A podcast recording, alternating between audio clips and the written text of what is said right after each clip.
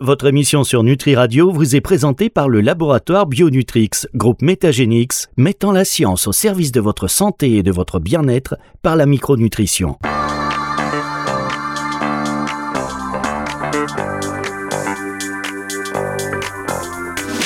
La révolution microbiote, Véronique Lies sur Nutri Radio. Bonjour Véronique. Bonjour, bonjour, bonjour. Ça fait plaisir de vous retrouver pour une autre émission. On prend vite les habitudes. La révolution microbiote, chaque semaine sur Nutri Radio. Évidemment, on explore avec vous euh, bah, cette fabuleuse aventure épopée du microbiote dont on découvre des choses chaque jour, chaque seconde. Alors même où on se parle, bam, vous êtes connectés, vous avez des infos qui vous arrivent et vous allez nous les partager. Bonjour, euh, ça va Véronique Mais très bien, merci Fabrice et vous Mais écoutez, ça va toujours diététicienne. Votre microbiote, ça va bah, Mon microbiote pour l'instant, ça va. Le micro tout court, ça fonctionne et c'est comme ça que les auditeurs nous entendent. Et d'ailleurs, je salue aussi les téléspectateurs qui nous écoutent car cette émission est aussi diffusée sur Nutri TV et disponible dans son intégralité avec, vous le savez maintenant, des petits bonus exclusifs réservés aux téléspectateurs de Nutri TV. Et euh, vous le savez donc que c'est un peu la pépite. C'est un petit peu quelque chose qui. Hein, vous avez vu la, euh, la, dernière fois, on avait enregistré cette Oui. question. Ce que vous nous avez dit, c'était incroyable. On invite, tous les, on invite tous ceux qui nous écoutent sur Nutri Radio à aller sur Nutri TV, bien évidemment, pour constater par eux-mêmes c'est satisfait ou satisfait. Et ça, c'est très important. Alors, cette semaine, nous allons parler des origines et de la formation du microbiote. Vous avez trois jours Oui, j'ai trois jours. Vous avez trois jours. On parle de ça, trois jours. Euh, les origines du microbiote. C'est vrai, on s'y intéresse. Pourquoi d'un seul coup euh, cette passion pour le microbiote? Alors, c'est à la fois, c'est vrai que c'est récent, et à la fois, quand on s'y intéresse un petit peu, on se rend compte qu'il y en avait quand même déjà bien avant nous qui avaient compris toute l'importance de ce microbiote. Euh, il y avait notamment euh, euh, Metchnikov qui avait vu que les Bulgares, en mangeant des yaourts, avaient une meilleure santé que les autres. Donc, c'est pas quelque chose qui est nouveau. Euh, et puis il y a eu évidemment la découverte des antibiotiques, etc., pour soigner. Donc là, on avait quand même déjà compris l'importance dans la maladie et dans la santé de ce microbiote. Mais maintenant, c'est vrai que les études explosent complètement. Et à partir du moment où on a compris le lien qui existe entre cette composition de microbiote et la maladie dans un certain domaine, et notamment par exemple pour les maladies euh, métaboliques, eh bien là, les, études se sont enchaînées et euh, comme je le disais euh, la semaine dernière, on a vraiment aujourd'hui des centaines d'études pratiquement qui sortent toutes les semaines dans ce domaine et qui confirment qu'il est devenu un acteur incontournable. Alors quand vous dites euh, la semaine dernière, c'est vrai qu'il y a un fil rouge quand même dans ces émissions, et vous l'aurez compris, c'est le microbiote, puisque ça s'appelle la révolution microbiote, et que cette émission, elle est disponible sur nutriradio.fr dans la partie médias et podcasts, évidemment, sauf les bonus, euh, pour Nutri TV. On va rentrer dans le vif du sujet dans un tout petit instant avec vous, Véronique, même si vous avez déjà bien planté le décor. C'est juste après ceci, restez avec nous.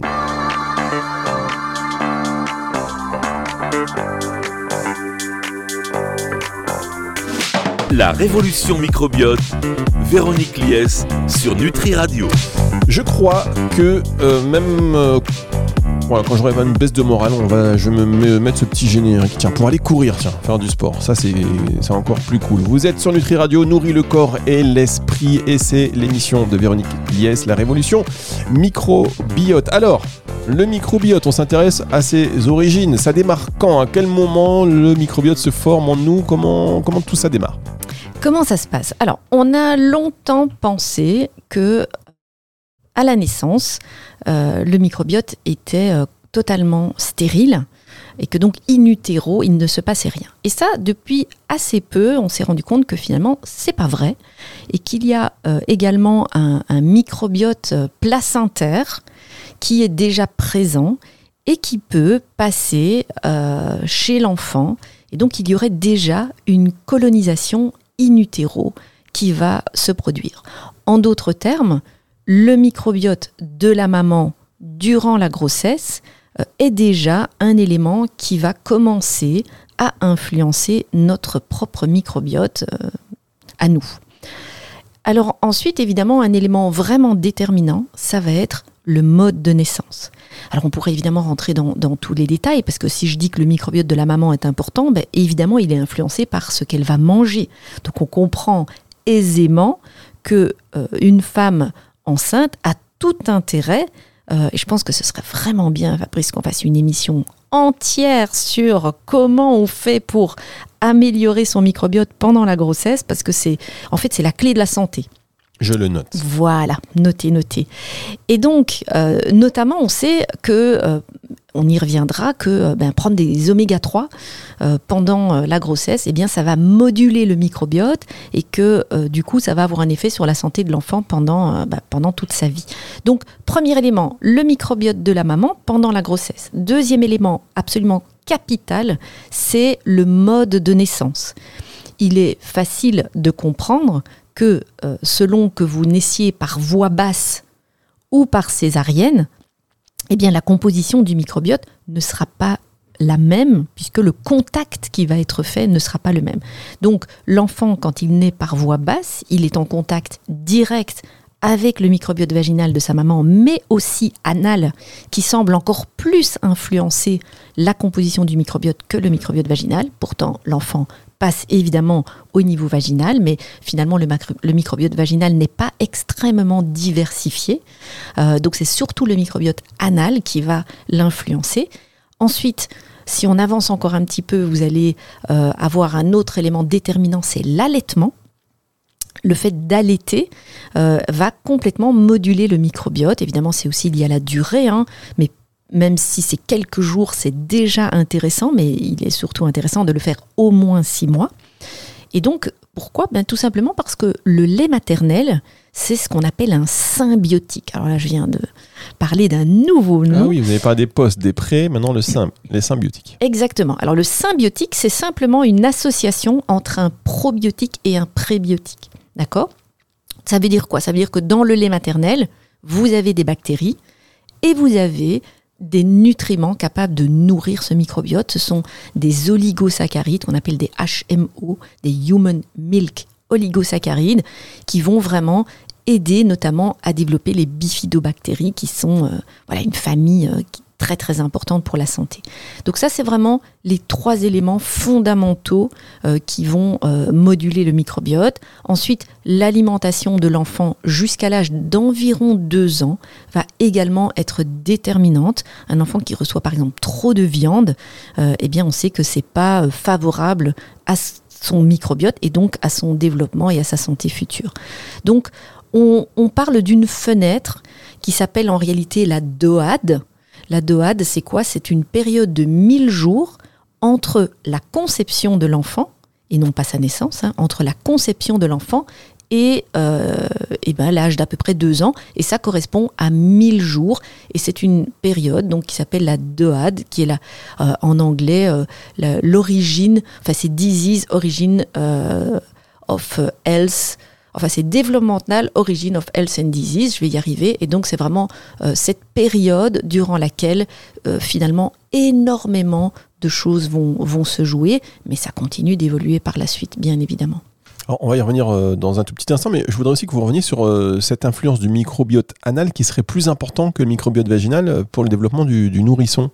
Absolument. Donc le microbiote vaginal, euh, on, y reviendra, c'est un microbiote qui est assez peu diversifié, qui est euh, composé euh, principalement de lactobacilles. Donc lui, ces lactobacilles sont vraiment importantes et ça va bien sûr aussi avoir un impact sur le microbiote de l'enfant, mais il y a vraiment des, des publications très sérieuses qui tendent à montrer que finalement, ce serait principalement le microbiote anal, en tout cas plus le microbiote anal encore que euh, le microbiote vaginal qui influencerait. Donc c'est un petit peu un mélange des deux, on va dire, euh, mais clairement, un enfant qui va naître par césarienne n'aura pas ce contact avec ces microbiotes-là euh, et aura donc un microbiote différent.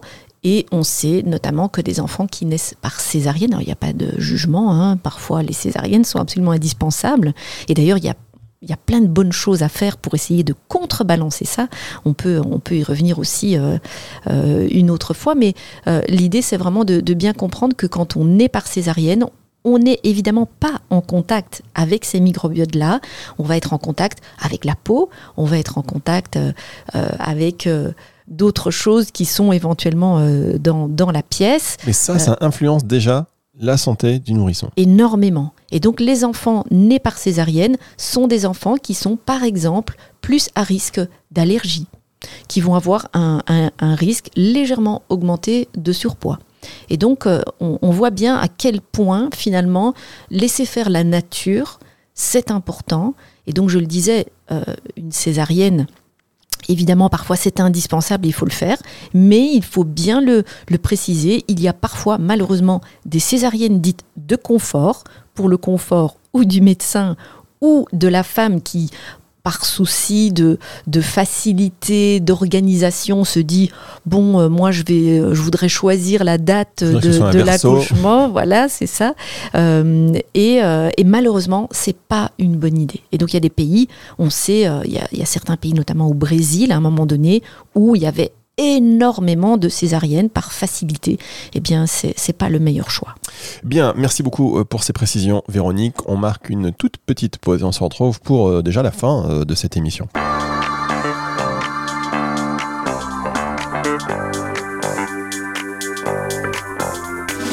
La révolution microbiote, Véronique Lies sur Nutri Radio. Véronique Lies sur Nutri Radio pour le plus grand plaisir de tous. Évidemment, on parle du microbiote. On a vu à quel point cette formation du microbiote était euh, précoce, à quel point il fallait prendre soin de tout. On va revenir euh, un peu plus tard euh, au cours de la saison sur ce microbiote vaginal, sur, et vous l'avez dit aussi, le, mm, comment faire pour prendre soin de son microbiote pendant la grossesse. Vous nous avez parlé de cette période qui s'appelle le do- la DOAD. La DOAD, C'est ça absolument, vous avez bien suivi. euh, bah, j'ai suivi, j'ai surtout noté parce que sinon, hop, c'était parti dans les nuages et vous avez dit tellement de choses intéressantes.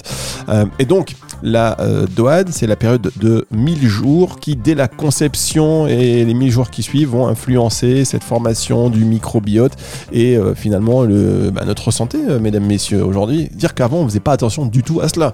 Euh, C'est fou. Moi, quand Ah, même, ma mais mère si fumait euh, deux paquets de clopes par jour pendant la grossesse, trois bouteilles. Non, mais je plaisante, bien évidemment, mais en tous les cas, c'est vrai qu'aujourd'hui, quand on, on- on voit les progrès de la science et ce dont il faut tenir compte, c'est même peut-être un petit peu, un petit poil anxiogène sur. euh, et ça aussi, l'anxiété, ça joue aussi sur la formation du microbiote. Où est-ce qu'on va s'en sortir? Question euh, que je voulais vous poser à quel moment aussi euh, l'exposition euh, ou dans quel cadre plutôt le- l'exposition aux, aux jeunes enfants, aux nourrissons, à des animaux peut avoir une influence aussi sur le microbiote? Alors ça c'est depuis toujours, donc depuis la naissance, le fait d'avoir soit un chien, soit un chat, soit un autre euh, animal domestique, voire, euh, comme on en avait parlé, euh, grandir à la ferme, euh, eh bien fatalement, ces animaux ont aussi un microbiote, on le comprend bien, et donc tout ça va influencer la composition du microbiote et notamment réduire le risque d'allergie. Ce qui est intéressant de comprendre, c'est que plus l'enfant est en contact avec euh, des bactéries euh, différentes, et plus il va moduler son immunité.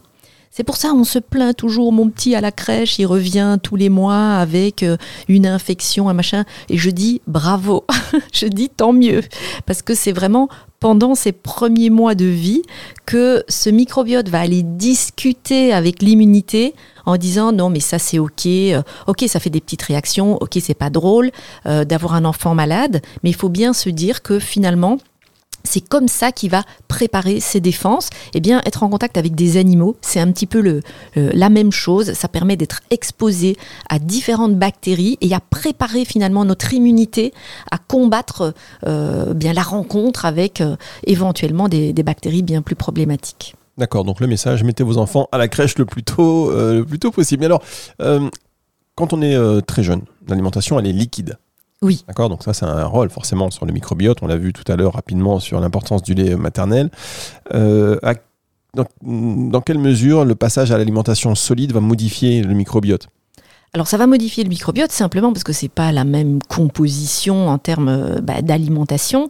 Euh, on va avoir des fibres différentes. Donc je l'ai dit tout à l'heure, le lait maternel va contenir des HMO Human Milk Oligosaccharides, euh, alors que les laits infantiles ne vont pas en contenir. Donc déjà, on voit, on a parlé du lait maternel qui est très important, on voit évidemment toute l'importance de ce lait maternel. C'est vrai que là aussi, il y a eu pendant... Alors maintenant, on en revient, et, tant mieux, tant mieux, euh, complètement, mais moi je me souviens, je me souviens, la mamie se souvient, que euh, euh, quand, bah, à l'époque de ma naissance, c'était un peu ringard d'allaiter ses enfants. Hein, c'était euh, la révolution, c'était waouh, maintenant on a accès à des laits euh, infantiles, ça va nous faciliter la vie, etc. Et waouh, qu'est-ce que c'était une grave erreur. Et donc euh, c'est vrai qu'à un moment donné, il y a eu quand même beaucoup de gens qui n'ont pas été allaités et maintenant l'allaitement maternel revient vraiment en force et tant mieux parce que justement on sait que ces laits infantiles ne pourront jamais contenir tous ces HMO. Alors ça commence à changer, on commence à voir des laits maintenant dans lesquels on va mettre 1, 2, 3 HMO, mais en fait il en existe des dizaines et des dizaines de, différents. Donc oui, le, lait maternel, euh, c'est quelque chose qui va vraiment falloir euh, remettre un petit peu euh, au, goût du jour, et tout ça va influencer clairement l'alimentation. et puis après, on se met à manger solide, comme vous dites, et là, ben, on va, l'enfant va commencer à être entre guillemets, confrontés à de la viande, euh, à des fibres différentes, des légumes, des fruits. Et donc tout ça va continuer à moduler le microbiote. Mais en fait, avant l'âge de 1 an, un enfant n'a pas tellement besoin de protéines. Et bien sûr, il a besoin de protéines, on est bien d'accord, mais très souvent, ils en reçoivent en excès. Et cet excès va avoir un, impact sur la composition du microbiote. Donc l'idée, c'est vraiment euh, de bien respecter les recommandations de ne pas se dire la viande, ça rend mon enfant va marcher plus vite, être plus intelligent et, plus grand et plus fort. C'est absolument pas le cas.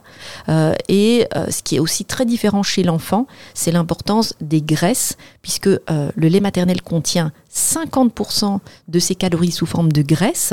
Donc ça montre bien à quel point ces graisses jouent un rôle fondamental euh, sur la santé, sur la formation du cerveau, mais aussi sur le microbiote.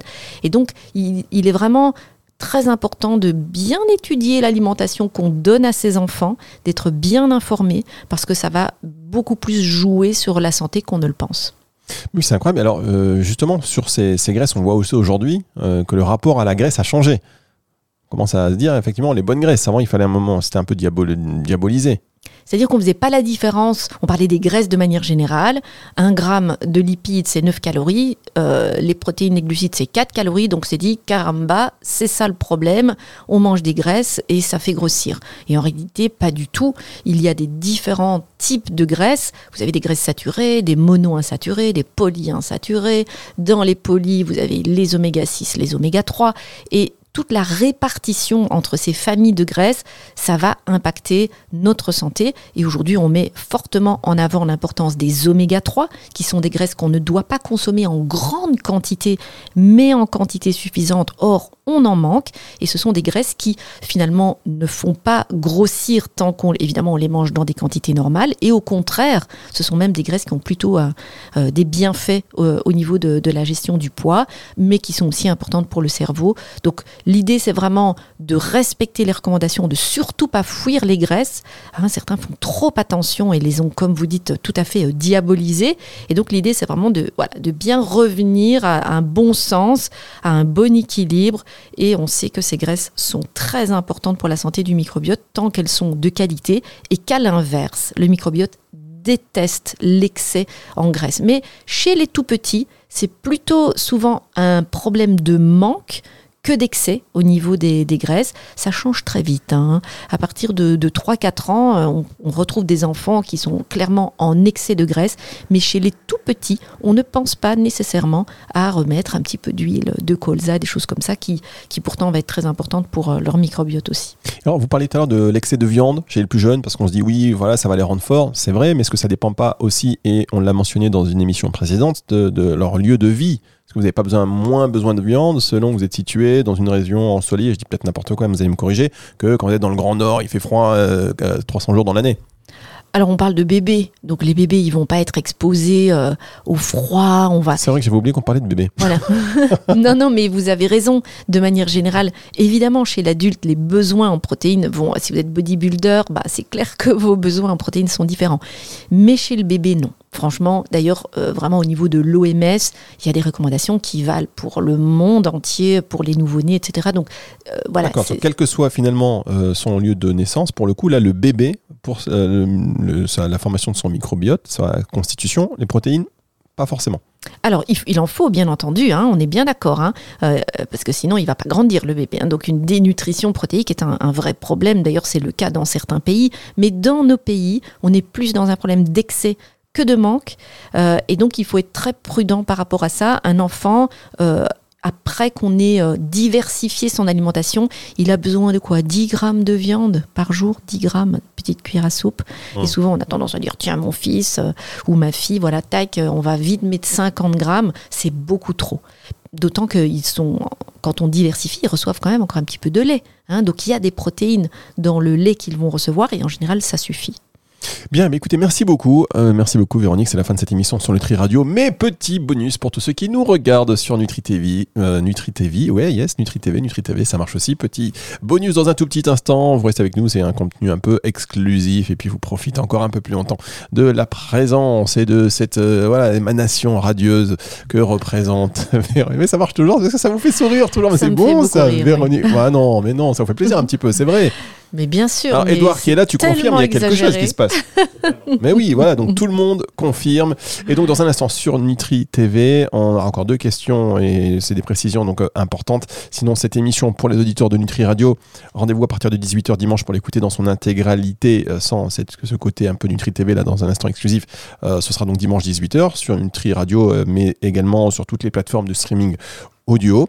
Et euh, donc, sinon, à la semaine prochaine. Et vous restez avec nous dans un instant pour donc des questions bonus Nutri TV. Au revoir, euh, Véronique. Au revoir Fabrice, au revoir tout le monde.